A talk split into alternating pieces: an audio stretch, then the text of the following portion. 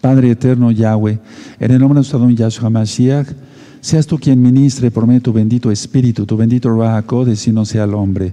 Toda Gabá, muchas gracias Yahshua, nuestro Mashiach, Omen, Beomen. En este momento están apareciendo en su pantalla los sitios en internet que pueden consultar. Hay videos, repito, audios, apuntes, libros en varios idiomas. Y todo el material es gratuito. Lo pueden bajar, copiar y regalar. De hecho, yo no monetizo los videos de YouTube, es decir, para que ustedes se sientan en confianza, decir, bueno, vamos a compartir este video. No es para que yo haga negocio. En esta congregación no hacemos negocio con la palabra del Todopoderoso. Vamos a abrir nuestra Biblia en el Salmo 67. Salmo 67, este salmo habla del reino milenial. Y entonces es algo de lo que yo voy a tratar hoy en recta final 21, más todo lo que está sucediendo en el mundo. Vamos a tratar de abarcar lo más que podamos en el estudio de la bendita Biblia, de la bendita Torah. El Salmo 67 habla de que Yahshua viene entonces a la tierra, reina mil años. Por favor, todos tengan el Salmo 67 y lo vamos a leer a una sola voz. Amén. Elohim tenga compasión de nosotros y nos bendiga, haga resplandecer su rostro sobre nosotros, para que sea conocido en la tierra tu camino, en todas las naciones tu salvación.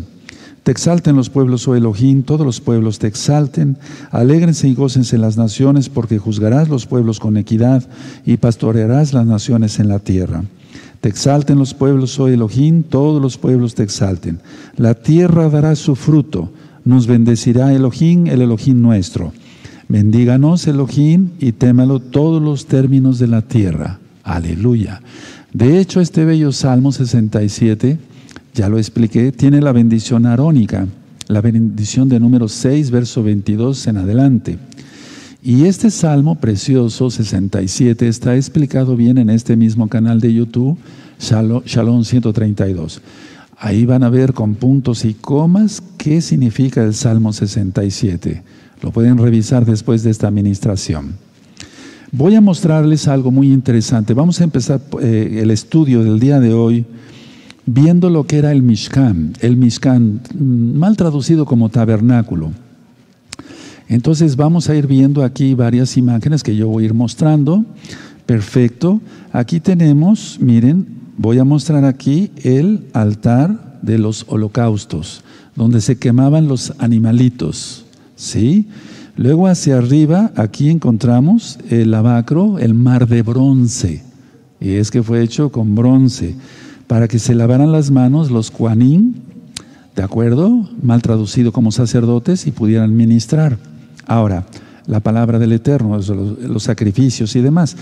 Entonces, a ver, en esta parte que están ustedes viendo ahora mismo, cuando la persona quería hacer arrepentimiento, entonces llegaba y ofrecía eh, según sus posibilidades, desde palomas o, un cordero o eh, inclusive hasta un toro, eso ya está explicado en las ofrendas. Eh, y luego encontramos aquí el lavabo o lavacro o bien el mar de bronce, repito, donde se lavaban las manos. Estas dos partes del Mishkan estaban afuera, es decir, estaban en el atrio, en el patio, no estaban adentro. Lo que estaba ya adentro estaba en medio el, eh, el, altar del incensario, o sea, el incienso. Al, lado izquierdo la menorá, la menorá siempre de siete brazos, lo demás es invento de hombres, debe ser de siete porque siete es el número de la perfección. Y aquí está la mesa de los panes de la proposición. Ahora ustedes dirán, Roe, ¿todo esto qué tiene que ver con recta final 21? Es que todas estas rectas finales de las cuales he estado hablando, pues estamos hablando, valga la redundancia, de los últimos tiempos. Y nadie puede entrar al cielo, por así decirlo, solamente a través de los méritos de Yahshua HaMashiach, pero Él quiere que estemos a la altura del varón perfecto. Eso dice Rav Shaul, Pablo, inspirado por el Ruach Entonces, a ver, explico. Cuando una persona se arrepentía, tenía que, ofrecer algo. Bueno, en este caso nosotros creímos en Yahshua Mashiach y quemamos nuestra vida anterior, por así decirlo.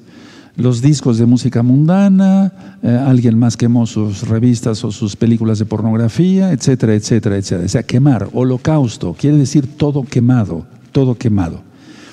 Luego nos, lavamos, nos lavamos eh, las manos con agua. El agua significa la Torah, la palabra del Todopoderoso. Recuerden que Yahshua HaMashiach dice, correrán ríos de agua viva. Eso está en Juan 7, 37, 38. Ahora, para entrar al lugar K2 había un velo. O sea, tú estás viendo ahí el lavabo, el mar de bronce, había un velo, ¿de acuerdo? Y entonces entraba al área siguiente, que era el lugar K2, K2, eh, K2 perdón, el lugar santo. El incensario representa nuestras oraciones. Eso lo encontramos en el libro de Apocalipsis y además en los Salmos dice que nuestras oraciones suban como grato aroma. Como grato aroma, igual que el incienso. Como el que hace dos horas yo aprendí aquí, en favor de toda la amada Keilah local y mundial de gozo y paz. Y de todos los aquellos que se van agregando al rebaño, eh, creyentes en Yahshua Mashiach. Entonces el incienso huele rico, así debe oler nuestra vida, no solamente nuestras oraciones, nuestras oraciones porque reflejan nuestra vida. La menorá representa la luz de Yahshua. Entonces tenemos que ser alimentados siempre, o iluminados más bien, por Yahshua Mashiach. Y los panes de la proposición, no solamente de pan vive el hombre, sino de toda la palabra que sale de la boca de Elohim, de Yahweh. Entonces, este lugar ya era el lugar K2, K2, es también el Bet también en el templo, ya construido el templo. Estoy presentando solamente cómo estaba la representación en Mishkan.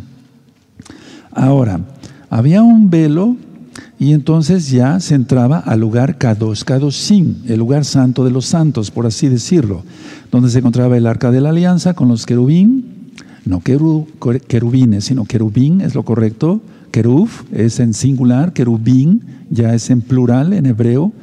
Entonces en español no es correcto pronunciar querubines. Antes lo hacíamos, ahora ya no, vamos aprendiendo más. Bueno, entonces es, en el arca de la alianza estaba la vara de Aarón que reverdeció las dos tablas de la Torah, Brujot, que dice, se dice en hebreo, los diez mandamientos, y estaba el maná, ¿recuerdan? pero había un velo, nadie podía pasar más allá más que el sumo Cohen y una sola vez al año en el día de Yom Kippur. Eso ya está explicado en Yom Kippur. Y ahí rociaba eh, la sangre del macho cabrío en el propiciatorio, ¿de acuerdo? Eh, eh, lo que es la tapa, digamos, la tapa. Ahora, voy a hacer un repaso con ustedes. Entonces tenemos aquí quemar todo, quemar absolutamente todo quemar todo, eh, nuestra vida pasada quedó ya, eso, en el pasado, quemada. Nuevas criaturas somos, las cosas viejas pasaron. Nos lavamos todos los días con el agua de la Torah, por eso leemos la Torah todos los días, los salmos, etcétera, etcétera, sobre todo el Brihadashah, el nuevo pacto, las palabras de Yahshua Mashiach. Entramos entonces por medio de ese velo a el incensario, tenemos acceso, eso es en lo espiritual y eso es real, eso está en la Biblia, lo que estoy explicando. Y entonces nuestras oraciones y nuestra vida totalmente suben como grato aroma, de hecho deben de subir como grato aroma. Nos ilumina Yahshua HaMashiach con su bendita luz, eso significa la menorá. Comemos del pan de la palabra del Eterno todos los días, no un día sí o un día no, no, todos los días. Y después tenemos acceso al lugar Kadosh Kadoshim por los méritos de Yahshua HaMashiach. Eso lo dice Rab Shaul Pablo. Entonces pasamos el parojed. Recuerden que el velo, una vez que Yahshua HaMashiach muere, entrega su vida, su sangre por nosotros, su sangre por nosotros, se rasga el velo del templo, en aquel tiempo ya el Bet Hamitash del templo, y se rasgó de arriba abajo, cosa que no podía ser un humano, sino fue el poder divino, la mano poderosa del Todopoderoso. Vamos a hacer otro repaso. Muchas personas dijeron que se arrepintieron y aparentemente quemaban las cosas y aparentemente se lavaban las manos, pero no entraron, hermanos, más allá, no entraron al lugar Kadosh, porque el lugar Kadosh eso significa apartado. Y a este lugar solamente tiene acceso los kadoshim, los apartados, las kedoshot, las apartadas. Porque si una persona quema sus cosas, sus libros viejos, sus revistas de pornografía, etcétera, etcétera, y se lava las manos, pero es un hipócrita, no pasa más allá de este, de este, de este, este lugar. O sea, no puede entrar al lugar Kadosh, al lugar santo. Eso significa lugar apartado. Y entonces sus oraciones van a ser hipócritas. Eh, las oraciones no, van, no van a subir al cielo, se van a quedar en el techo de su casa o anteriormente en el techo de la Keilah. No es iluminado por Yahshua Hamashiach, sino es eh, ministrado por el mismo Hasatán, Yahshua Hamashiach le reprenda no come del pan de la palabra, o sea, de la Torah, y entonces no está alimentado porque realmente no es Kadosh, no se ha apartado. Y menos va a tener acceso al lugar Kadosh Kadoshim. Tenemos acceso, repito, acceso al lugar Kadosh, Kadosh Kadoshim por los méritos de Yahshua HaMashiach. Ahora, repasemos. Tú debes de quemar todo lo malo toda tu vida pasada. Arregla toda tu vida, sobre todo para los nuevecitos. Lava tus manos con el agua de la Torah todos los días. ¿De acuerdo? Y entonces ya tienes derecho a entrar por los méritos de Yahshua, ¿eh? al, lugar del incensario, lugar Kadosh, porque ya te decidiste apartar de este mundo perdido y pecador. Y entonces sus oraciones se, subirán como grato aroma hasta el tercer cielo, cielo. Serás iluminado todo el tiempo y es ahí cuando vienen los dones del Ruach no los talentos de lo que yo hablé ayer, sino ya los dones del Espíritu Santo, como tú lo conociste, el Ruach Y comemos del pan de la palabra todos los días. Y por los méritos de Yahshua Mashiach, entramos al lugar Kadosh Kadoshim y es entonces cuando empiezan los regalos, las revelaciones, los dones en potencia, el poder hablar y que las almas se arrepientan, el imponer las manos y que el Eterno por su inmensa compasión sane a los enfermos, etcétera, etcétera, etcétera. Entonces recuerden, esto es lo que se representaba en el Mishkan, mal traducido como tabernáculo, Mishkan de Moisés, de Moshe. Así no estaba el templo, después vamos a ver eso en otra administración, como ya estaba el templo, pero esta es la base de lo que el Eterno le dio a Moshe para que se hiciera.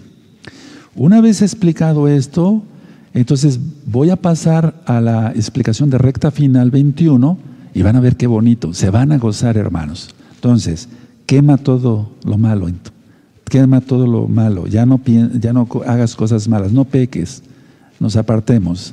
En Marcos 1.15 dice Yahshua, arrepentíos y creer en el Evangelio, o sea, la besora, las buenas nuevas de salvación.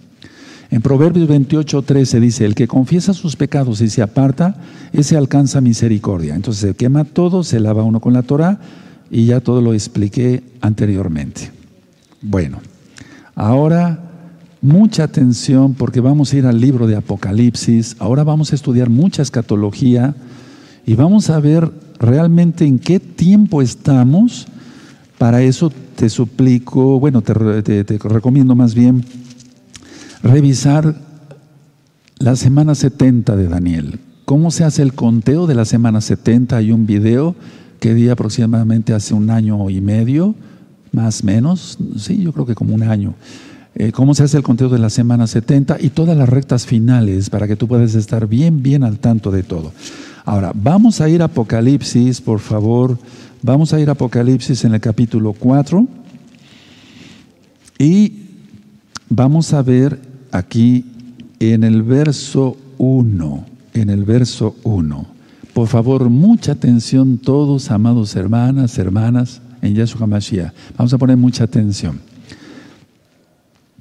Apocalipsis 4.1 dice, después de esto, miré, y aquí una puerta abierta en el cielo. O sea, se abre una puerta en el cielo y entonces puede tener acceso Johanán, Juan, porque Yahshua así lo decide.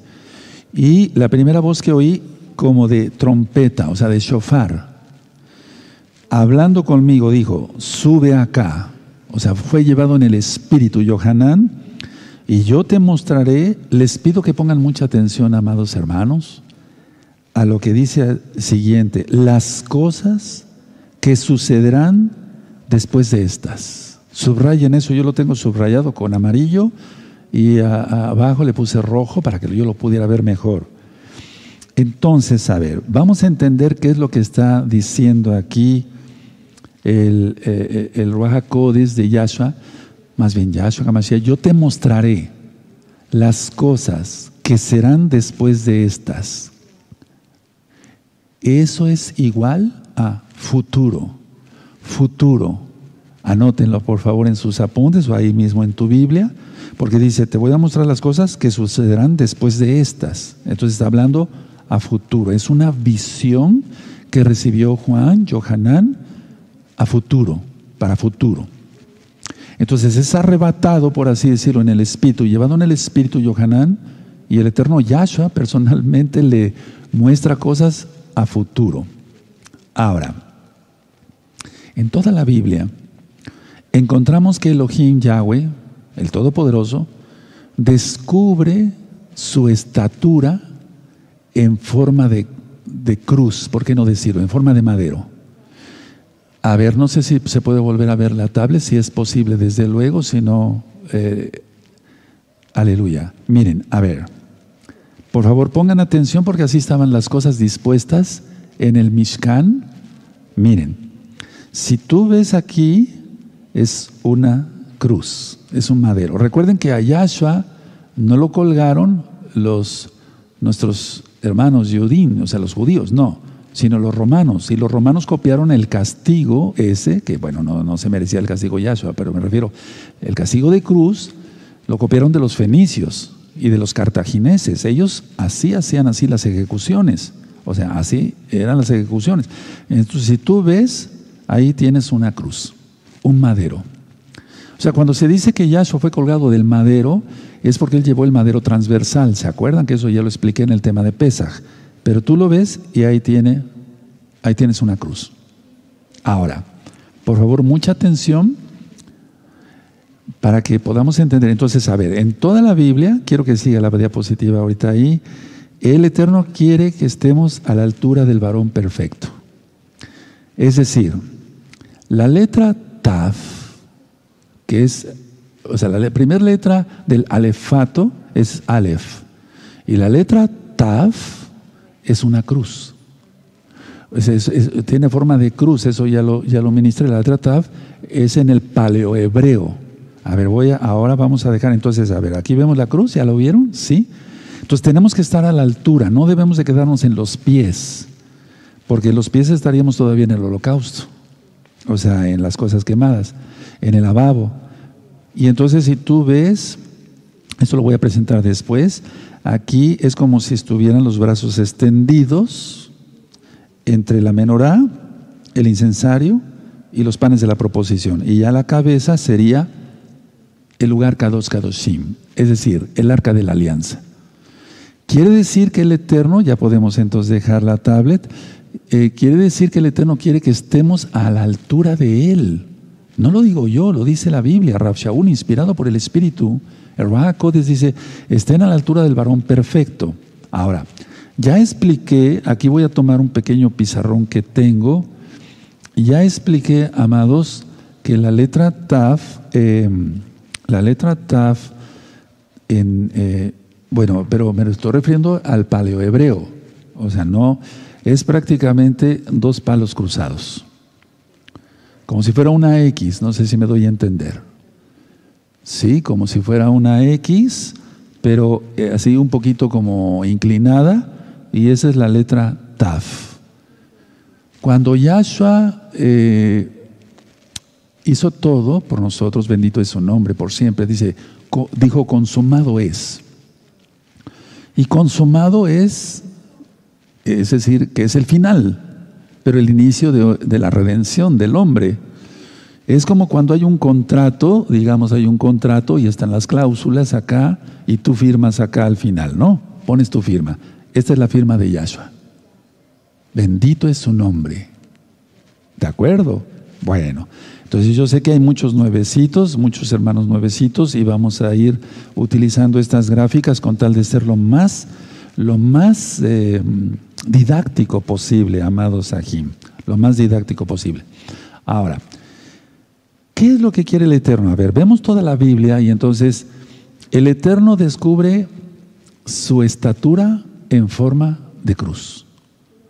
La letra Tav en el paleobreo, téngala muy presente. Ahora, en el caso del cielo, vamos a ver aquí que los travesaños o sea, que los travesaños, el, digamos, el, madero así y el madero así son los seres vivientes. A ver, voy a volver a utilizar entonces el, pizarrón. ¿eh? vamos a utilizar el pizarrón para que pueda ser visible bien. Y entonces, a ver, los, eh, encontramos aquí dos palos. Lo voy a poner así mejor para que se vea bien. Y encontramos así y aquí uno, dos, tres, cuatro, los seres vivientes. Los seres vivientes. Ahora, uno, dos, tres, cuatro, cinco, seis, uno, dos, tres, cuatro, cinco, seis, uno, dos, tres, cuatro, cinco, seis, uno, dos, tres, cuatro, cinco, seis. Los 24 ancianos. Esto ya lo expliqué en profundidades del reino de los cielos, pero van a ver qué bonito es estudiar la Biblia hebreamente, o sea, desde el punto de vista hebreo. Ahora, ¿cómo hace la obra el Eterno? Aquí voy a cambiar de plumón. Eh, ¿Cómo hace su obra el Eterno? Bueno, la obra el Eterno la hace en esta, en esta forma. Cuando tú haces alguna cosa, perdón, cuando tú haces alguna cosa, tú tienes que cerrar el círculo. Es decir, tienes que empezar, eh, inclusive en la vida, por ejemplo, un bebé eh, no se puede valer por sí mismo, y después cuando se llega ancianito, anciano, también ya no se puede valer por sí mismo. Se cierra el círculo, se cierra la vida. Entonces, el Eterno, el Eterno refleja su obra en forma de círculo. Ahorita vamos a ver profundidades, no importa que yo me lleve dos o tres, cuatro, cinco rectas finales, pero es que esto es muy importante porque el tiempo ya es muy corto. Entonces el Eterno siempre hace esto, siempre hace esto. ¿Y dónde está eso, Roe? En la Biblia, porque no, no creo haberlo leído. Vamos a ver que todo está en la Biblia. Ahora, ¿tú quieres aprender más de los seres vivientes, de los 24 ancianos? Busca los temas profundidades del reino de los cielos.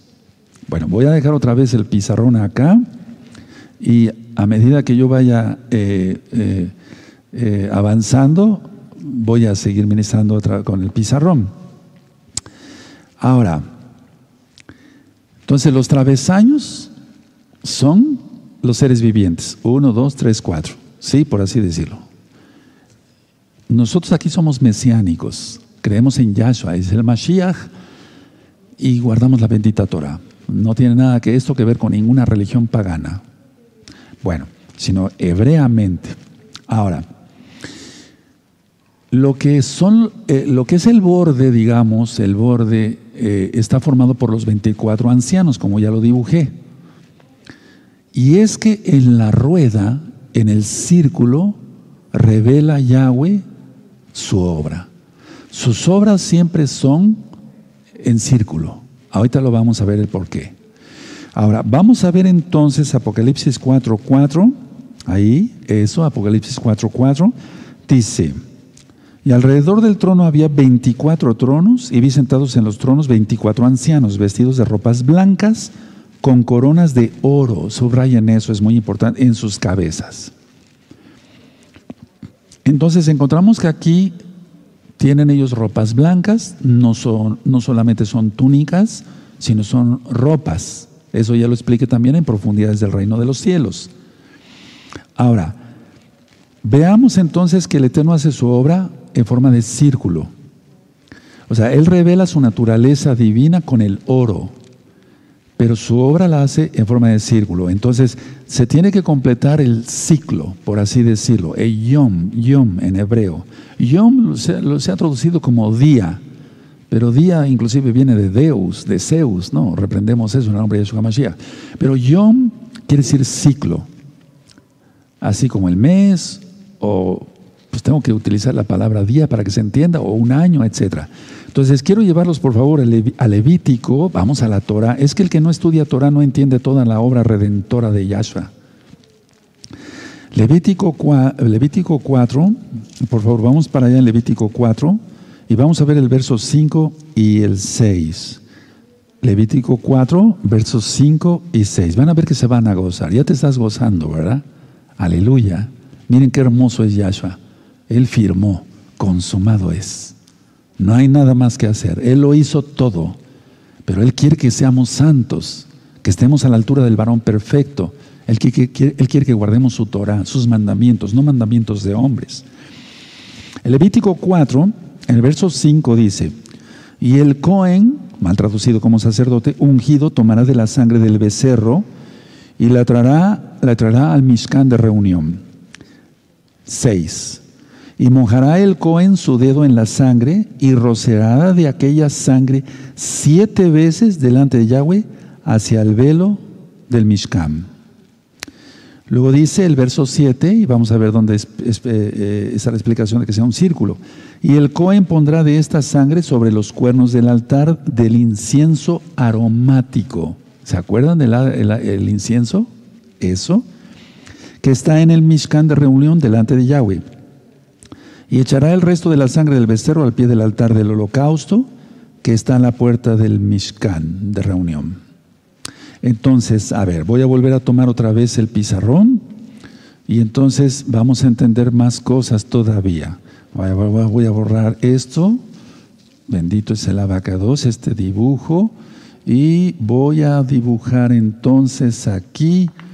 Recuerden que aquí estaba el, el altar del holocausto, ¿sí? El holocausto. Después el mar de bronce, un velo, el lugar K2, lo voy a poner aquí K2, el lugar K2, aquí el altar del incienso con cuatro cuernos, ¿sí? La menorá de oro, yo soy muy mal dibujante, no, no soy dibujante para empezar, y la mesa de los panes de la proposición. El velo que se llama parojet, y el arca de la alianza. Entonces, a ver, para que se pudiera eh, hacer bien la obra, como dijo el Eterno en, Levítico, en Baikra, el sumo, el Cohen tenía que, ahí no tenía que ser el sumo Cohen, sino el Cohen, alguno de los Juanin en turno, tenía que ir rociando la sangre así y entonces se completa el círculo. Es como lo que expliqué del arco iris en profundidades del reino de los cielos, en el cielo se ve completo el arco iris, aquí solamente en la tierra se ve la mitad. ¿De acuerdo? Es que en el cielo se consuma todo. Bendito es el abacados. Entonces, el resto de la sangre ya la vertía acá, el Cohen. ¿Sí?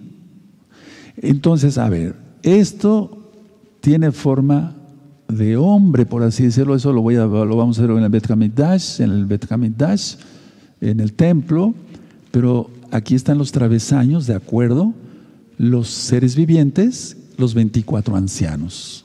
No sé si me doy a entender. La luz de Yahshua, los panes de la proposición, el arca de la alianza. Ahora, cuando quiere el Eterno que estemos a la altura del varón perfecto, quien es Él, Yahshua, es que nosotros no nada más nos quedemos aquí quemando las cosas, y lavarnos las manos, pero ser hipócritas, no ser santos. Tenemos que pasar este velo y ya estar en el lugar Kadosh. Ese lugar es apartado. la, palabra Kadosh quiere decir apartado, no es tanto santo, sino apartado. Apartado del mundo. Nos ilumina, perdón que sea repetitivo, nos ilumina Yahshua, comemos el pan de la palabra y nuestra vida, nuestras oraciones y todo sube como grato aroma. Y nuestra vida tiene que estar voy a hacer un círculo acá, íntegra. No debe faltar ni un pedacito. Tenemos que ser íntegros, no tenemos que tener corazón dividido. Eso es lo que quiere Yahshua. Y desde luego ya estar a la altura del varón perfecto, solamente tenemos acceso, gracias a Yahshua Mashiach, al lugar Kadosh Kadoshim, nuestra mente. Con lo más alto que tiene el hombre, que es la mente, es con lo que peca. Es increíble. Entonces grábense bien esto, amados hermanos, ¿de acuerdo? Para que ustedes eh, puedan entender entonces la obra redentora de Yahshua. Porque si no, no se entiende nada.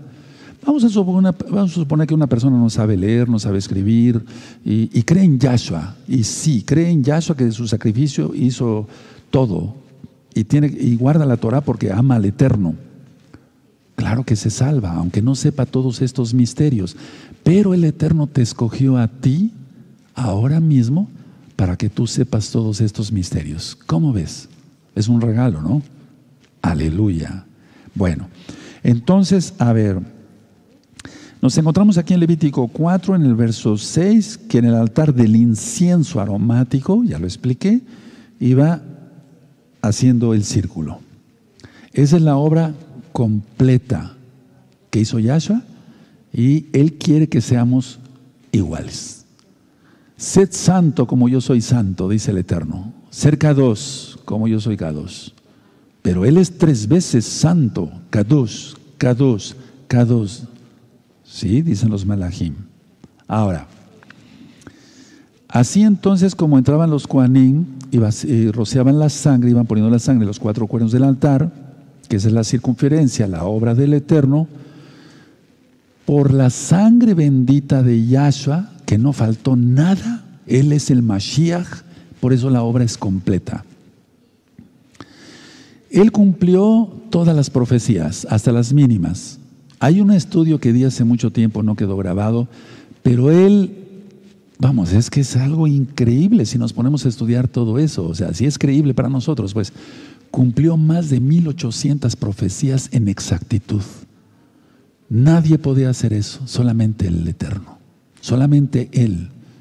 Estar en el lugar preciso, hacer las cosas que hizo, solamente Él. Nadie podía, o sea, por más que alguien dijera, bueno, yo quiero simular ser el Mesías, y voy a estar aquí en este lugar, y después en Nazaret, y después en Galilea, y después voy a decir esto, y después... Nadie, solamente Yahshua. Él es el único. Y viene un impostor, por eso estoy dando este tema. Viene un impostor que es el antimashiach, tú lo conociste como anticristo. Ahora, pongan mucha... Y entonces tenemos que tener cuidado, tenemos que saber discernir, porque hasta los escogidos van a ser engañados. Pero ¿saben por qué los escogidos van a ser engañados? Ya lo expliqué. O sea, alguien es llamado, escogido, pero después se aparta. Ese es el que va a ser engañado. Ahora, los 24 ancianos, de lo que ya eh, dije, leímos en Apocalipsis, los 24 ancianos están sentados en tronos individuales, no están sentados en una banca todos juntos, están sentados en tronos eh, individuales alrededor o alrededor o en forma de círculo alrededor del trono de Elohim en el cielo. Entonces está el trono de Elohim los seres vivientes los 24 ancianos. Ya expliqué en profundidades del reino de los cielos que tanto los 24 ancianos como los seres vivientes representan almas redimidas, almas redimidas. Para esto sería bueno que vieran esos videos de profundidades del reino de los cielos. Ahora, los asientos que tienen los 24 ancianos en los Shamay, en los cielos, implican poder gobernante. Es decir, alguien se sienta a un trono para gobernar, no se sienta a un trono para descansar. Entonces vamos a volver a leer Apocalipsis, ¿de acuerdo? En Apocalipsis 4. Y vamos a ver qué, qué interesante es esto, hermanos. Yo, uff, no sé si tú estás emocionado, pero yo estoy que quiero brincar. Apocalipsis 4, 4. Y alrededor del trono había 24 tronos. Y alrededor del trono, o sea, el trono de Elohim, había 24 tronos. No dice sillas, no dice bancas, dice tronos. Y vi sentados en los tronos a 24 ancianos, vestidos de ropas blancas, con coronas de oro, ahorita voy a explicar eso, en sus cabezas. Entonces alguien, a ver, eh, el asiento es un trono. Y nadie se sienta en un trono para descansar, sino para gobernar. Y ahí puedes estar tú, según la voluntad del abacados. Ahorita lo voy a explicar. No estoy diciendo eh, disparates, no. Ahora, por las vestiduras de ropa blanca que tienen, o sea, el ropaje blanco que tienen, sabemos que ellos no, no poseen la completa autoridad. La completa autoridad solamente es el eterno Yahweh, quien es Yahshua Mashiach porque la palabra se hizo carne. Ahora, pasamos a lo de oro. Dice aquí en el Apocalipsis 4.4, y eh, con coronas de oro en sus cabezas. Ahora, coronas de oro significa altura espiritual alta. Es altura espiritual alta. Recuerden en el Mishkan, el altar del incienso era de oro. La menorá de oro. La mesa de los panes de la proposición de oro. Entonces vamos a empezar por esto. No importa que después eh, siga yo dando varios temas, pero la cosa es que irnos despacito para que todos entendamos muy bien. Ahora vamos entonces a empezar por, eh, vamos otra vez a la Torah. Éxodo, Éxodo 30, vamos para allá, en Éxodo 30, y vamos a ver eh, del verso 1 al 10. Podemos leer aquí, por ejemplo, en Éxodo 30, si lo tienen, aleluya, verso 1. Dice, harás asimismo un altar para quemar el incienso, de madera de acacia, lo, harás. Su longitud será de un codo y su anchura de un codo será cuadrado y su altura de dos codos y sus cuernos serán parte del mismo. ¿Se acuerdan donde ponía la sangre? Ahí es del becerro. ¿De acuerdo? En el arca era el otro animalito. Entonces sus cuernos eran parte del mismo. Y luego el verso 3, pongan atención, amados hermanos, hermanas, y lo cubrirás de oro puro. Ahí dices.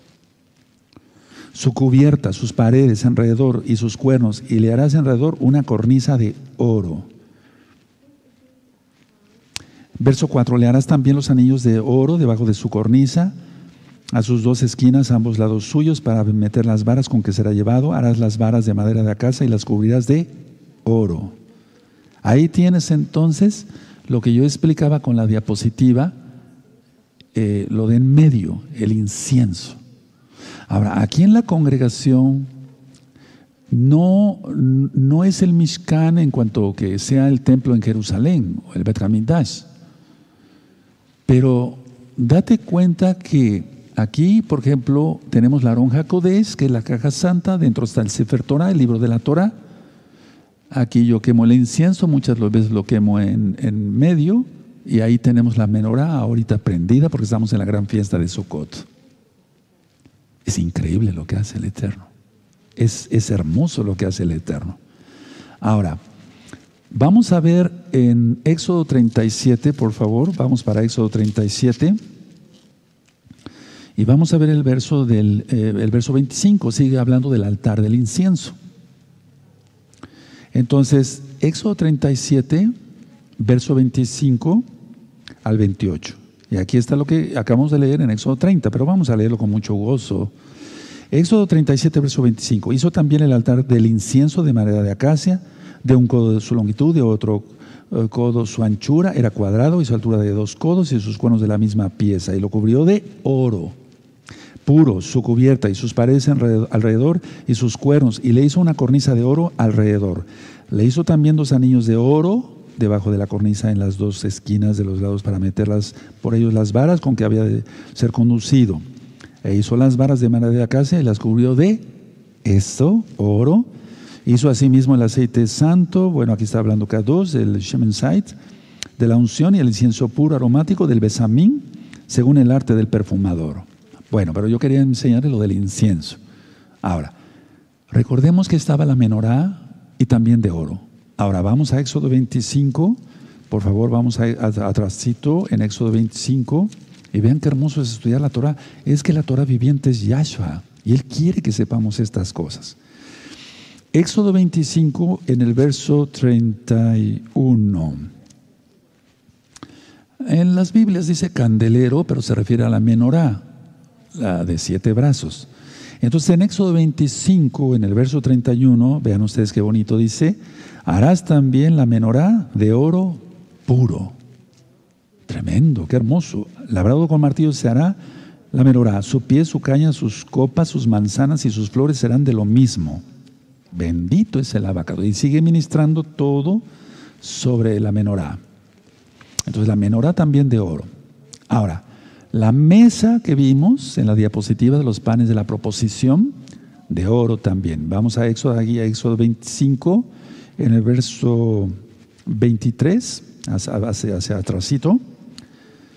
Dice así, Éxodo 25, verso 23, harás asimismo una mesa de madera de acacia, su longitud será de dos codos y de un codo su anchura y su altura de codo y medio Y vean ustedes cómo dice el 24, y la cubrirás de, exacto, oro puro, y le harás una cornisa de oro alrededor. Bendito es el abacados. Y después sigue aquí en el 26, y le harás cuatro anillos de oro, los, los cuales pondrás en las cuatro esquinas que corresponden a sus cuatro patas.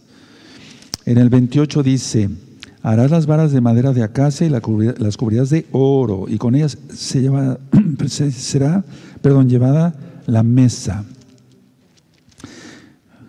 Increíble. Verso 29. Harás también sus platos, sus cucharas, sus cubiertas, sus tazones, con que se libará de oro fino lo harás. Ahora, la pregunta es, ¿por qué todo de oro? De oro, de oro. Tiene un sentido. Miren, para empezar, a ver, vamos a ver. Los 24 ancianos, que ya dije que son almas redimidas, ahorita vamos a profundizar sobre, profundizar sobre ello, tienen coronas de qué? Exacto, de oro. Ahora, significa que estas almas llevaron, un, o sea, en la vida terrenal, cuando estuvieron aquí en la tierra, esos ancianos lograron una vida consagrada a Yahweh, a Yahshua, consagrada. Eso es realmente la gazdik, en hebreo, separarse del mundo, de todo lo mundano, de todo lo que es el pecado, guardar realmente la Torah con celo, hermanos, hermanas. Por eso dice ahí que los ancianos tenían sus coronas de oro y estaban sentados en sillas, no, en una banca, no, en tronos. ¿Para qué? Para gobernar pero no son la autoridad total. La autoridad total es nuestro Elohim Yahweh Sebaot. Recuerden lo que ministramos, porque lo leímos tú y yo en Apocalipsis 4.1. Las cosas que sucederán después de estas. ¿Cómo es eso? El Eterno lo llevó al cielo y le dio una visión futura a Juan, a Johanán. Y esa visión se está acercando. Es para estos tiempos. Es para estos tiempos, hermanos. Ahora, Permítame ir con eh, un poquito. Recordamos inclusive, si gustan, vamos a ver ahí en, en Éxodo, perdón, 28. En el verso 28, 36, la, por así decirlo, la diadema que tenía que llevar el sumo Cohen, en este caso Aarón, tenía que ser de oro y tenía que decir que Dusha Yahweh, o sea, que santidad a Yahweh. Es, es Éxodo 28, verso 36. Harás además una lámina de oro fino y grabarás en ella como grabadura de sello santidad a Yahweh. Kedusha, Kedusha quiere decir santidad a Yahweh, de oro. Aquí dice de oro fino, precioso. Ahora, vamos a estudiar tantito en Primera de Crónicas. Vamos a Primera de Crónicas, por favor. En el capítulo, nada más los, quiero que lo vean y lo subrayen no vamos a leer muchas cosas porque nos llevaría mucho tiempo, pero sí les quiero, les quiero dar la idea en general y va a quedar claro. En Primera de Crónicas, capítulo 24, vamos para allá. Del verso 1, los espero. Primera de Crónicas 24. Del verso 1 hacia el verso 19 están las órdenes, las suertes, por así decirlo, de los 24, Juanín, de los 24 ancianos, de los 24 sacerdotes, para que se entienda. Eso es Primera de Crónicas 24. Pueden ponerle ahí los 24. 24, o sea, divididos. Eso ya está explicado. Entonces, a ver, en varios videos, en las parashot sobre todo, es del verso 1 al verso 19. Ahí encuentras, encuentras todas las, las, eh, eh, los 24, digamos, eh, sacerdotes, Juanín, que se iban rolando, pues, para el servicio en el Mishkan, en el, en, el templo, inclusive, en el Mishkan, en el templo. Bueno, ahora, en Primera de Crónicas 25, en el verso 6 al verso 8, están, digamos, más especificadas las suertes y a quién le tocó, a quién le tocaban esas suertes. O sea, era una bendición que le tocara Cohen te tocó prender el incienso en el templo. Uh, yo creo que brincaban de gozo. O sea, no es como cuando estuvo abierta la congregación que los ministerios funcionaban y a veces no funcionaban, que gracias al Eterno la mayoría funcionó. Pero no era que, que llegaran tarde y con flojera y a ver si llego y pretextos por cualquier cosa, no. Sino que aquí los Koanín estaban listos. Te tocó prender el incienso. ¿A quién le tocó eso? Al papá de Juan el Bautista. Entonces, ¿qué ministraban los 24 ancianos? Miren, ministraban exaltación. Qué privilegio. Ministraban adoración aquí en la tierra, igual en los cielos. Y ya está llegando, es que quiero, yo me estremezco por explicarles todo esto. Vamos a Lucas 1, vamos a Lucas 1, eh, en el Evangelio, para que se entienda por amor a los nuevecitos, el Brihadashah, el nuevo pacto, en Lucas 1, verso 8, Zacarías, a Zacarías, el papá de Johanán. Entonces en Lucas 1, en el verso 8 y 9 dice, aconteció que eh, ejerciendo, vamos a leerlo así, Zacarías, la que una, o sea, el sacerdocio delante de Elohim, según el orden de su clase, conforme a la costumbre del sacerdocio de la que una, le tocó una suerte en suerte ofrecer el incienso entrando en el Mishkan, en el templo del Señor, del Adón, del Adón. Le tocó. Y fue, ya sabemos toda la historia, ¿verdad? Eso ya está explicado en el Evangelio de Lucas, para que se entienda, lo digo así, del Brihadashah, en este mismo canal de YouTube, Shalom 32.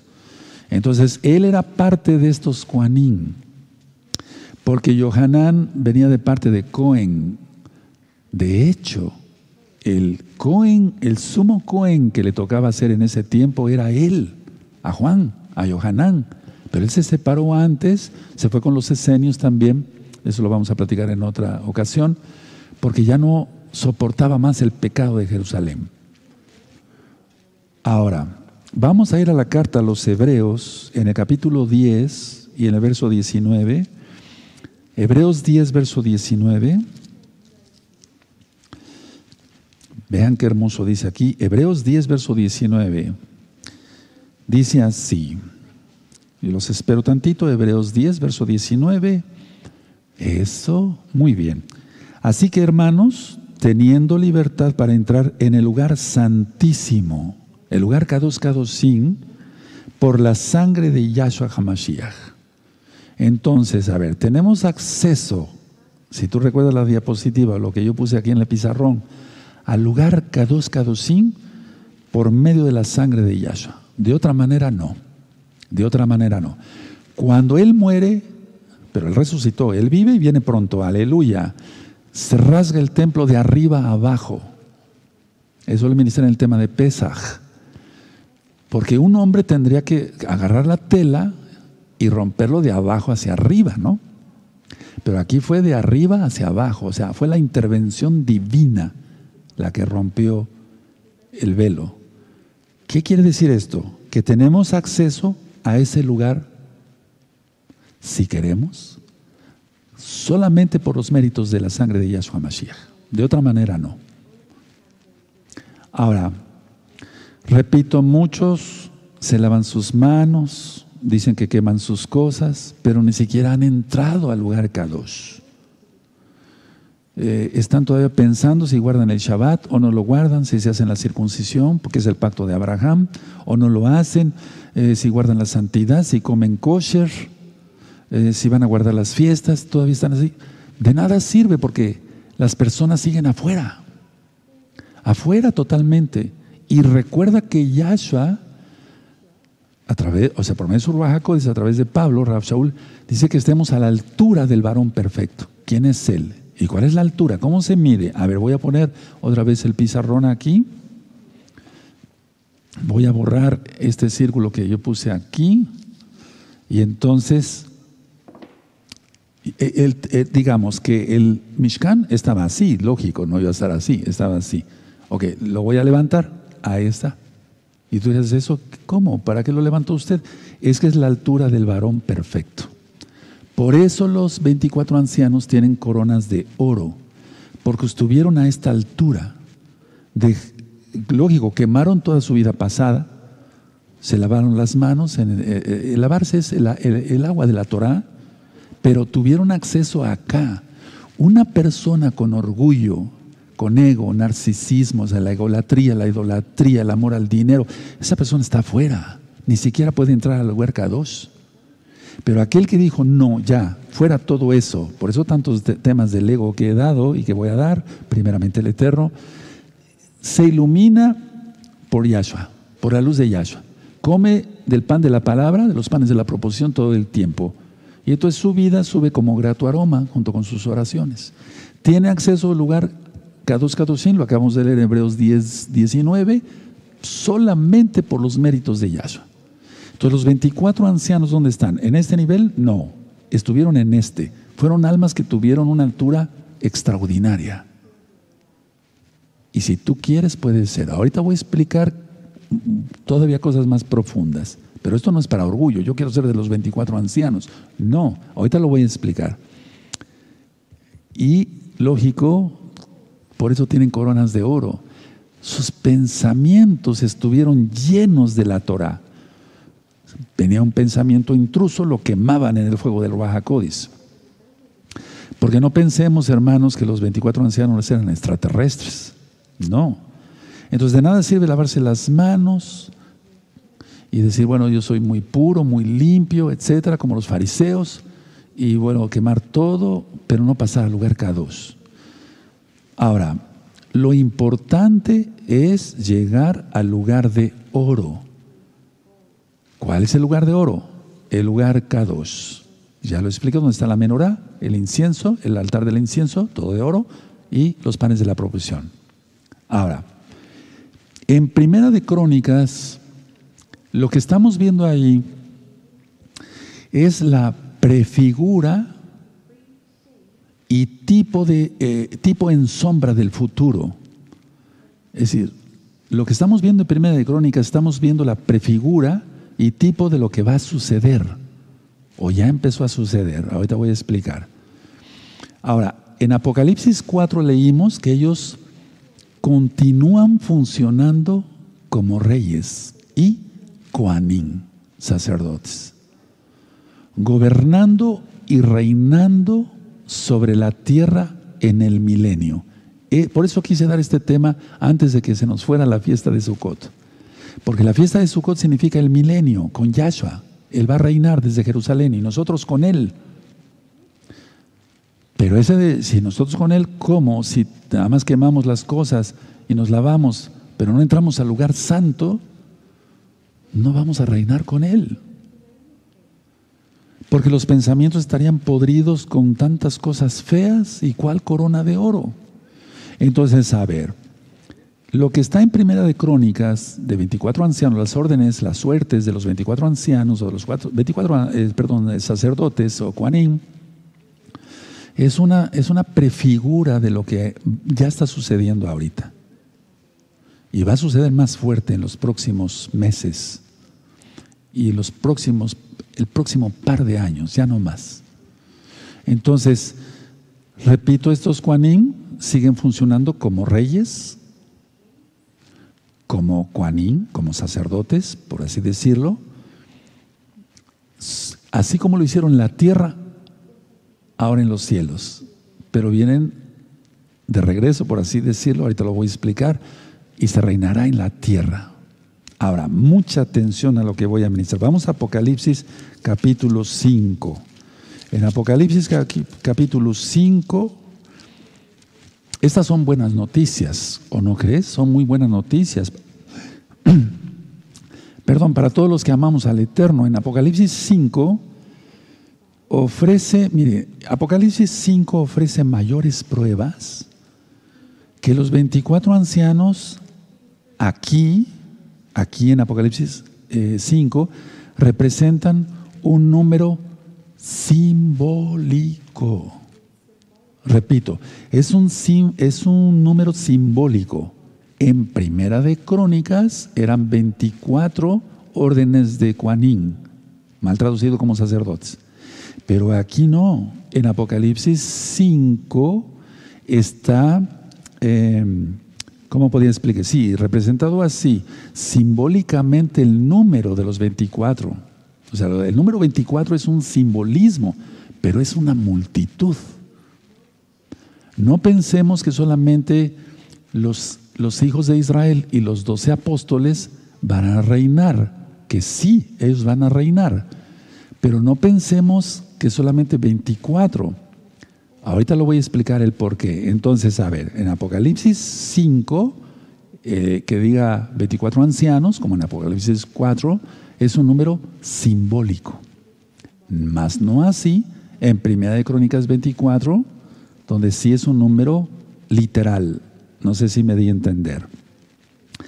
Vamos a leer Apocalipsis 5, verso 11. Y miré y oí la voz de muchos ángeles alrededor del trono y de los seres vivientes y de los ancianos y su número era millones de millones. En Mateo 22, vamos para allá. En Mateo 22, es que esto es muy profundo, yo sé que son inteligentes ustedes, a mí no me cabe duda, y que lo van a entender muy bien todos. Y si hay alguna duda, repitan el video una, dos, diez veces, las veces que sean necesarias, ya que esté subido a YouTube. Mateo 22, verso 30, dice así, atención, mucha atención. Mateo 22, verso 30, porque en la resurrección ni se casarán ni se darán en casamiento, sino serán como los ángeles de Yahweh en el cielo. Estos versos no han sido bien aplicados y se, malentienden. La única razón que yo le encuentro es porque quien explica o explica Apocalipsis no guarda Torah. No guarda Torah. Nada más cree en un solo mandamiento del Antiguo Testamento. Lo correcto es pacto, el diezmo. Porque son los pastores avarientos por el dinero. Eso, eso es el único mandamiento que creen. Pero si para ellos ya el antiguo pacto, mal llamado testamento, ya no cuenta para que agarren el diezmo, ¿verdad? Exacto. Ahora, aquí la situación es esta, miren. Está hablando, está, bueno, está viendo en la visión, valga la redundancia, porque dice el verso 11, Apocalipsis 5, verso 11, y miré y oí la voz de muchos ángeles alrededor del trono y de los seres vivientes y de los ancianos, y su número era millones de millones. Ahora, se podía pensar que sean ángeles del cielo, o sea, ángeles de Yahshua, totalmente divinos. Ahora la pregunta, pero es una respuesta más bien, ¿no serán almas redimidas? Claro que sí. Es decir, a ver, por el contexto que lleva la visión, les pido que pongan mucha atención. Almas redimidas ya en el cielo, porque recuerda que no es el pasado, sino el futuro. ¿Cómo es eso, Roe? A ver, sí, en Apocalipsis 4 leímos las cosas que sucederán después de estas. Las cosas que sucederán después de estas. El Eterno está hablando que iba a haber una resurrección. Y aquí lo vamos a ver también, en Apocalipsis. Que iba a haber una resurrección. Y, que, y dice Yahshua en Mateo 22, serán como los ángeles. Ahora, si tú dijeras, bueno, pueden ser a lo mejor a mitad de ángeles divinos y la otra mitad de ángeles de almas redimidas. Pudiera ser, ¿por qué no? Pero la idea es esta, hermanos. La idea es esta. Los ángeles le sirven al Eterno todo el tiempo. Ellos no tienen eh, pretexto para nada. Pero recuerda, es una visión a futuro. A ver, aquí está en Apocalipsis 4 las cosas que sucederán después de estas. Ahora, mucha atención. En Apocalipsis 4.4, ya vimos, esto lo vamos a volver a leer, Apocalipsis 4.4 dice así, y alrededor del trono de Elohim, de Dios, de Elohim, lo correcto, había 24 tronos y vi sentados en los tronos a 24 ancianos, vestidos de ropas blancas, con coronas de oro en sus cabezas. Entonces tienen ropaje blanco, ropas blancas, que significa túnicas de, autoridad de gobierno, túnicas de autoridad gubernamental, de gobierno en pocas palabras. Y atención, tienen coronas de oro las coronas de oro significan poder gobernante, poder gobernante. Entonces, si tú recuerdas, se unge al primer el rey de Israel, Shaul, corona de oro. Se unge al rey David por medio del profeta Samuel, ya lo vimos, Samuel, corona de oro. Ancianos que representan almas redimidas que van a gobernar, coronas de oro. Y el oro representa la santidad. O sea, el oro habla en la Biblia, en el Tanaj, de la naturaleza divina. Por eso el Eterno dio la orden, ya lo vimos en Éxodo, que la menorá fuera de oro, el, altar del incienso de oro y la mesa de los panes de la proposición de, eh, de, proposición de oro. ¿Por qué? Porque el oro habla de, en, el Tanaj, en la Biblia, de la naturaleza divina. Ahora, mucha atención. Las coronas representan sus mentes porque están en sus cabezas. Las coronas representan sus mentes porque están en sus cabezas. Están en las cabezas de los ancianos. Quiere decir que estaban gobernados por la naturaleza divina de Yahweh, representada por el oro. Ahora sí vamos entendiendo todo, sí. Lo voy a volver a repetir. Entonces el oro en, la Biblia, en el Tanaj, habla de la naturaleza divina de Elohim. Por eso las calles de la Nueva Jerusalén serán de oro.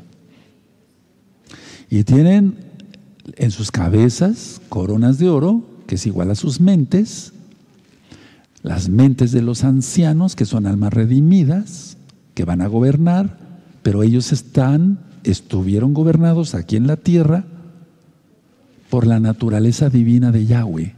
¿Cómo se representa la naturaleza divina de Yahweh en la Biblia? Por el oro. Por eso el Eterno quiere que entremos al lugar K2. ¿Qué hicieron los ancianos cuando estuvieron, los ancianos que estamos viendo aquí de Apocalipsis? ¿Qué hicieron aquí en la tierra? ¿Ellos, ¿Ellos caminaron en pos de sus propios caminos? No. ¿Guardaban mandamientos de religiones paganas? No. ¿Guardaban el domingo en lugar del Shabbat? Pues no, claro que no. ¿Guardaban la Navidad y el Año Nuevo Romano en lugar de esta preciosa fiesta de Sukkot? No. Ellos caminaron en la tierra a la luz de la menorá de oro, que representa la luz de Yahshua. Dos, se alimentaron de la mesa del Señor, para que se entienda, de la mesa del Adón, representada por la mesa de los panes de la proposición de oro. Y lógico, eh, eh, que representa la palabra de Yahweh. Y lógico que sus vidas, todo el tiempo, aquí en la tierra estuvieron subiendo como grato aroma, como el incienso.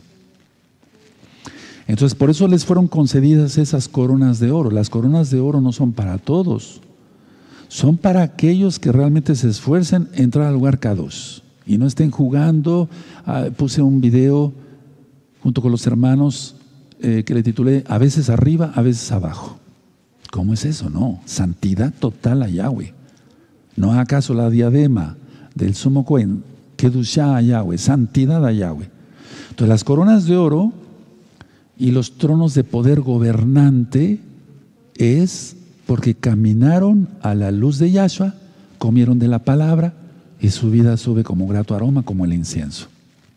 Ahora, vamos a ver que en Apocalipsis 5, verso 8, ahorita voy a poner unas diapositivas y ustedes van a decir, pero no era recta final 5, exactamente, porque viene todo lo que viene, estamos viendo cosas horribles en el mundo, te tengo que platicar de todo esto, amado hermano, amada hermana, amigos, amigas, para que ustedes digan, sí, hay que guardar la Torah.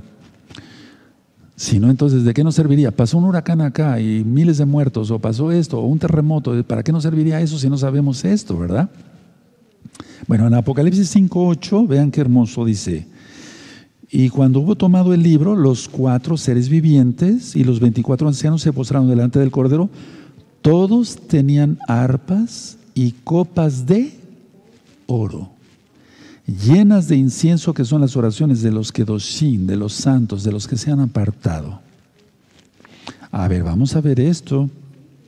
Arpas y copas de oro, oro llenas de incienso. Tremendo está esto, qué, qué, hermosura. O sea, es, es, es, es algo extraordinario. Ahora, recordemos que también va a haber copas, pero son de ira.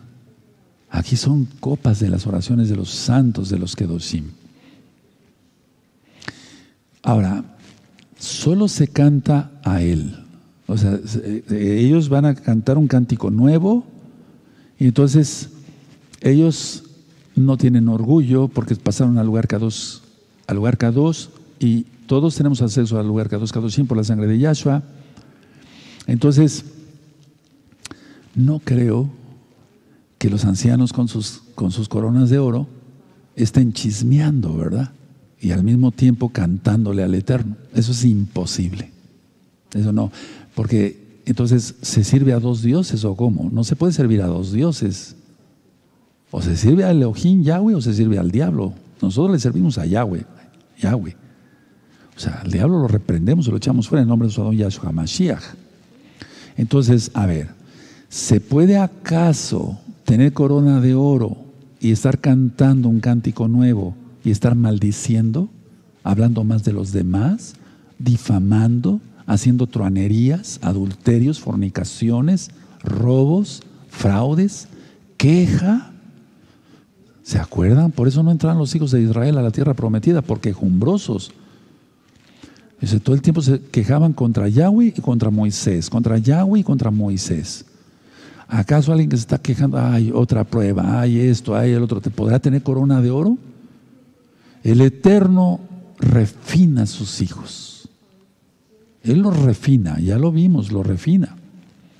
Entonces, estas copas que estamos viendo aquí de oro son totalmente para adorar al Todopoderoso.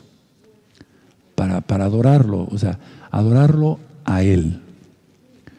Pero lógico, no se puede adorar con murmuración, con queja, con chisme, con pecado en general, quejándose de las pruebas y de las adversidades. No. O sea, estos ancianos lograron santidad a Yahweh.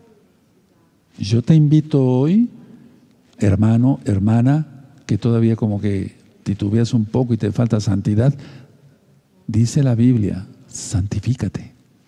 ¿De acuerdo?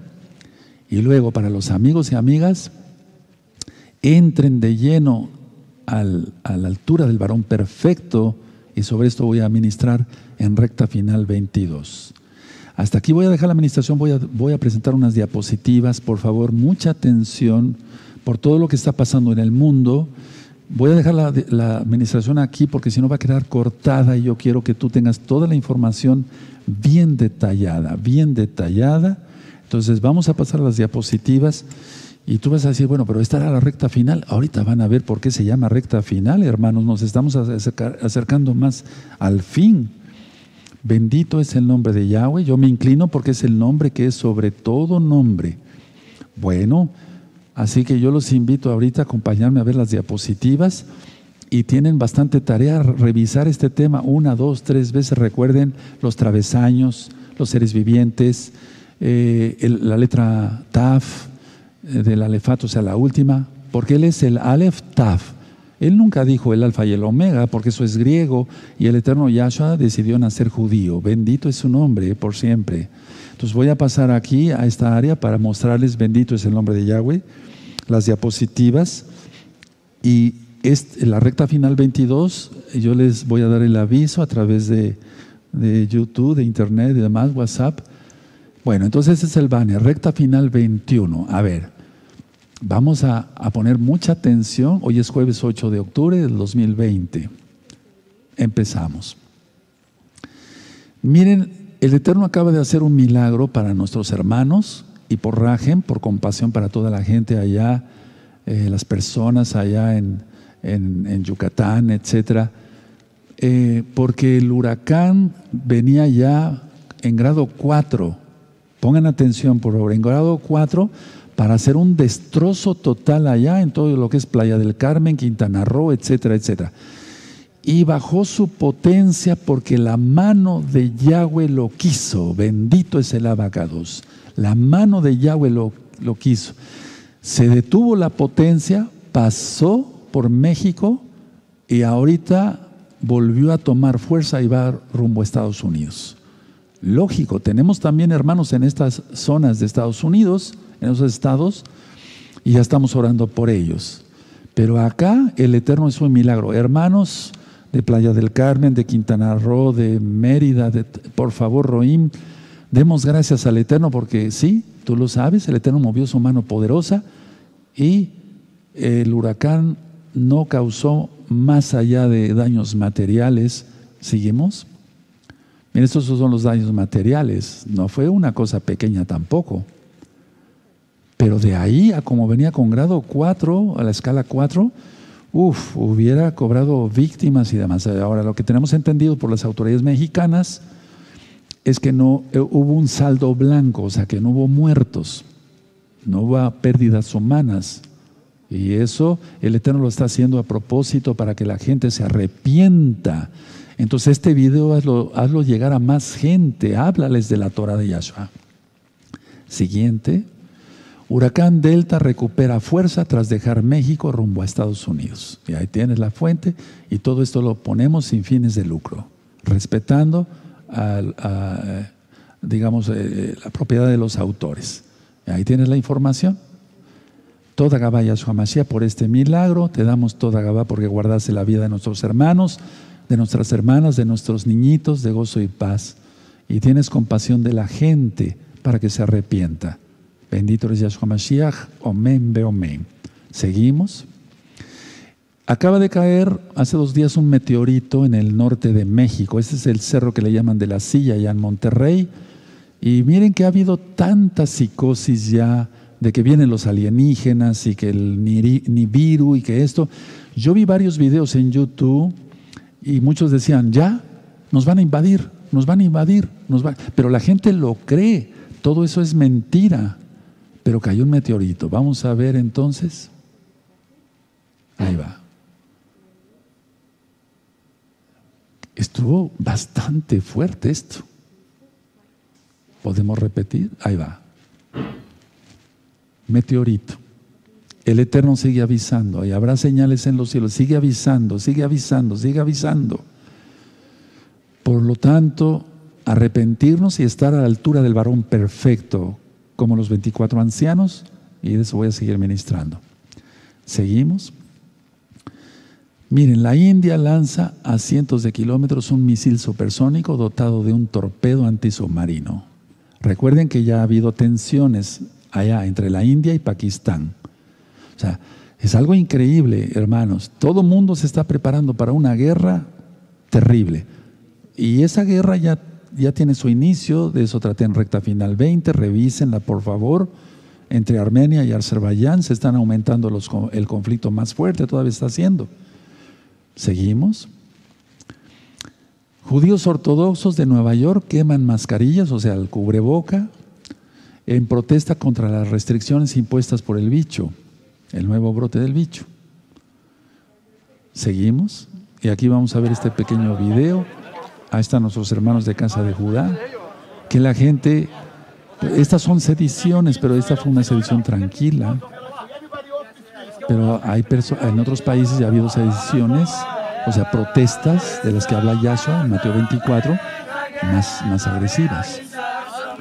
Entonces nosotros bendecimos a nuestros hermanos de casa de Judá y oramos por ellos para que ellos crean que Yahshua es el Mashiach, quien es el único que nos puede librar de todo lo que viene.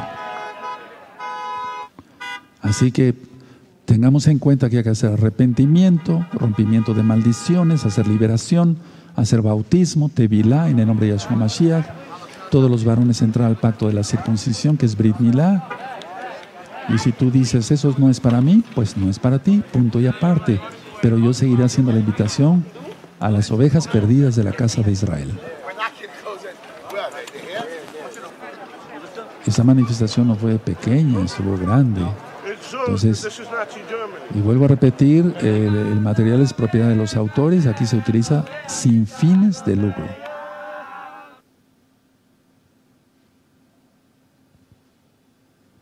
Solamente con fines informativos. Bueno, primer ministro de Armenia, el conflicto sobre Nagorno-Karabaj ha ido más allá de las fronteras regionales. Cuidado, porque si entra Irán, ahí está ya la tercera guerra mundial ya en pleno. Recordemos que está bajito, ya lo ministramos en la recta final 20. Ya hay muchos muertos, esto se está intensificando, hermanos, no va a haber harto al fuego. Ya no hay retroceso. La mascarilla, o sea, el cubrebocas, es la presala de la marca de la bestia. No se puede comprar ni vender si no se va con mascarilla, o sea, con cubreboca. O barbijo, como le llaman en otros países, como nuestros amados ahí de Argentina. Seguimos. Video, el ejército de Azerí bombardea una base militar armenia en Nagorno-Karabaj. Yo vi el video completo de este, de, de este bombardeo, estuvo terrible, ¿eh? estuvo muy fuerte. Entonces está poniendo cada día más tensa ya la situación. Y tú dirás, está muy lejos. ¿Y no acaso se pensaba igual con lo del bicho? Está muy lejos, está hasta jugando. China, pues, ¿cuándo va a llegar acá? Y no andamos todos con cubreboca ya. Hasta en los pueblecitos más recónditos de la República Mexicana y de todo el mundo, cubrebocas. Increíble. Seguimos. Nagorno-Karabaj, un misil, Smersh, impacta contra una casa. Ese es el problema, que la guerra no está siendo ejército contra ejército, sino que ya hay eh, víctimas civiles. Entonces nosotros seguiremos haciendo el llamado al arrepentimiento y a guardar la bendita Torah del abacados. Por favor. Advierten que el volcán más activo de Islandia estaría a punto de entrar en erupción. Las columnas de fuego de que habla Joel de humo, perdón, las columnas de humo. Y entonces si hace erupción este volcán, uff, tremendo, pero es que está profetizado, entrarán en erupción muchos volcanes, la ceniza caerá en miles de ciudades, habrá mucha intoxicación por eh, la ceniza. Cuando entra la ceniza y tiene, o sea, la ceniza si tiene contacto con, con agua, se vuelve cemento. De hecho, los romanos de ahí sacaron el invento del cemento o sea, de la ceniza. Cada vez que se utiliza el cemento en las construcciones, es de ello, por eso los eh, romanos eran, entre comillas, grandes arquitectos, ¿no? Porque el único grande es el eterno, lógico, pero, pero buenos arquitectos porque de ahí sacaron el, eh, el cemento. Entonces, a ver, si una persona le entra, eh, hace tiempo el Popocatépetl, que es un volcán acá en México, hizo erupción, yo vi varios pacientes con neumonía ya tiene muchos años esto, unos 25 años, eh, porque eh, entró ceniza a sus pulmones, estaban ahogando, se, pegaron los, los, alveolos, los bronquiolos, es eh, algo terrible. Seguimos. Y bueno, hay una nota, o sea, una noticia. Aquí el Popocatépetl, que es este volcán que estamos viendo, es muy grande, está entre la Ciudad de México, Puebla y creo que Hidalgo, si no mal recuerdo, el estado de Hidalgo. Pero eh, aquí muchos dijeron, bueno, es que se formó un cráneo, o sea, la imagen de la muerte. Ahora, muchas veces cuando tú y yo vemos las nubes, le vemos pues formas diferentes como de osos o un león o un dragón, Yahshua Mashiach reprenda eso, etcétera. Pero en este caso es, la explosión que hizo el volcán, o sea, al, eh, echar la ceniza, pero si vemos bien, el enemigo puede hacer cualquier cosa, no cualquier cosa, perdón, pero si hace muchas cosas y se está manifestando más. De hecho, eh, hay muchos hermanos en el mundo que me están hablando, no están hablando, se están comunicando porque están viendo ya prácticamente lo que ellos llaman fantasmas, ¿no? Porque realmente ya se están manifestando mal los demonios. Les, eh, comunico ver un video, les invito, caen los demonios. Eso lo di hace un año. Caen los demonios. Y de eso vamos a estar hablando eh, en estos próximos temas, porque viene el otro eclipse penumbral el 30 de noviembre. Tenemos que tener en cuenta eso y el 14 de diciembre otro eclipse, el eclipse total y el eterno se va a ocultar. Buscad a Yahweh mientras pueda ser hallado, dice el profeta Isaías inspirado por el Wahakodis. Entonces, realmente la muerte aquí. Seguimos.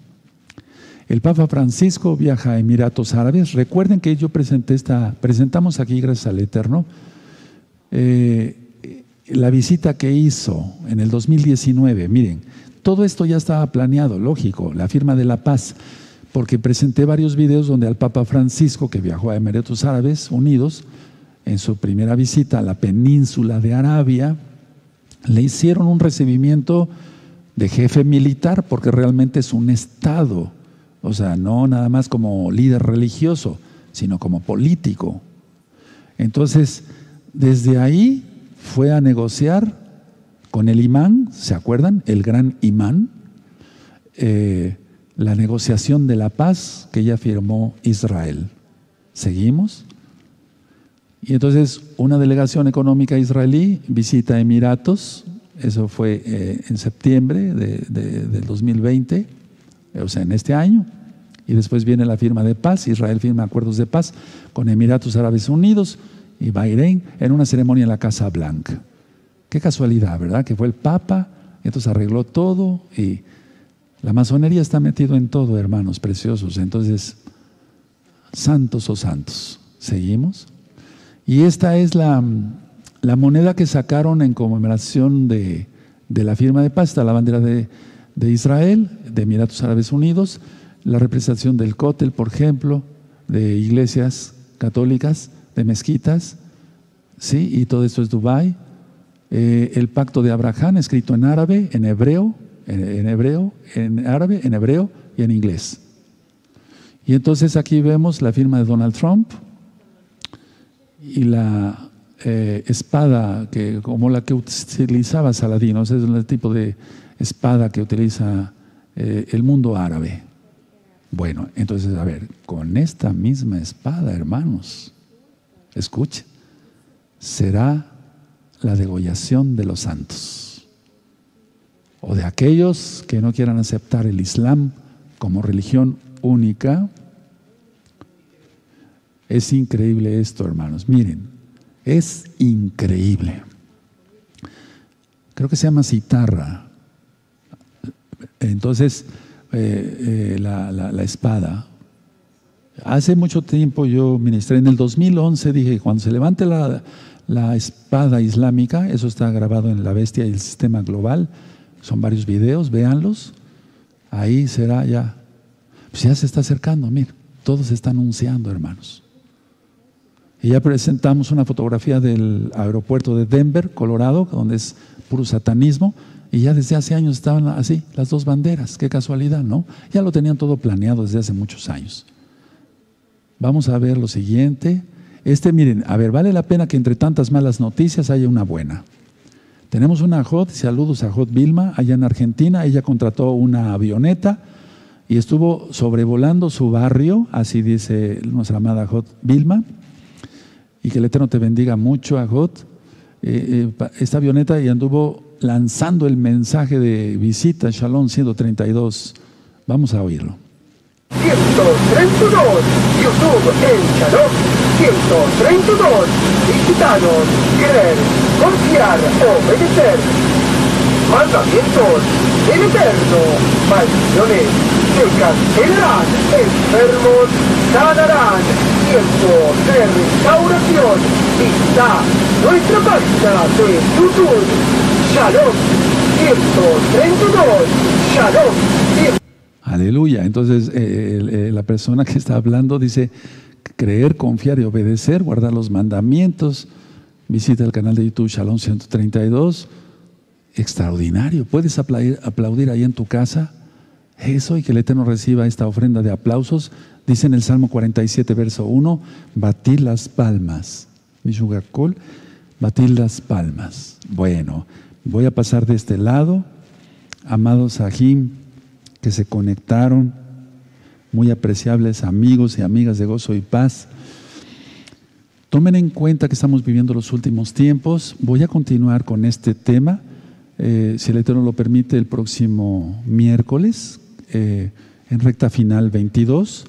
Y van a ver cómo ya todo, explicado todo, ustedes van a decir, ah, sí, aquí está esto, y es por esto, y esto, y esto. Apenas empecé el tema, o sea, di una adelantada, como una tercera parte, faltan otras tres, tres terceras partes del tema, para que quede bien comprendido todo. El eterno Yahweh, Yahshua, viene pronto. Veamos que están sucediendo señales de todo, de todo tipo. Recuerden el eclipse del 30 de noviembre, penumbral, caerá otra potestad, Apocalipsis 7, los vientos, los cuatro ángeles malignos, desatados, y eso como si les reprenda. eclipse del 14 de diciembre del 2020, el Eterno se va a ocultar. Y de eso vamos a hablar también, primeramente el Eterno en ocho días. La luna de sangre, el 26 de mayo del 2021, y agarrémonos todos. ¿De dónde? De los Ipsip de Yahshua. Esos son los Ipsip de Yahshua, eh, esos son los Ipsip como los que tiene Yahshua, pues yo lo aprendí porque Él lo manda. Entonces tomémonos de los Ipsip de Yahshua. Esos son sus mandamientos, tomémonos de Él. Si tú quieres hacer una oración de arrepentimiento ahora mismo, te puedo con mucho gusto ayudar. Pon tus manitas así, no tengas miedo de nada. El Eterno guardará a aquellos que le honren. Padre eterno, puedes repetir conmigo, Padre eterno Yahweh, en el nombre bendito de Yahshua Mashiach, me arrepiento de todos mis pecados. Decido dejar mis pecados y como y en la explicación, entrar al lugar santo, al lugar kadosh alimentarme del pan de tu palabra, alimentarme de la menorá que representa tu luz, bendito Yahshua Mashiach, y así mi vida subirá como grato aroma, como el incienso, hasta el tercer cielo. Quiero estar a la altura tuya, bendito Yahshua Mashiach. Omen, ve omen. Y entonces a bajar a las aguas, a hacer bautismo. Si estás en confinamiento, hazlo en tu casa, en una tina, etcétera, etcétera. varones, entrar a la Milá, eh, utilizar la vestimenta. Yo no me avergüenzo de mi vestimenta. Los Kuanín, mal traducido como sacerdotes, se cubrían su cabeza. Su zip, si te sale la barba, es una mitzvah, es un mandamiento, déjate. Guardar el Shabbat, guardar las fiestas. Que el Eterno les bendiga mucho y por amor a los hermanos y hermanas de todo el mundo, permítame el privilegio de bendecirlos. Llevarejeja Adonai Yahweh, Beshmereja Yaronai Yahweh, Panabeleja Bijuneja Isa Adonai Yahweh, Panabeleja Bijuneja Beasheleja Shalom.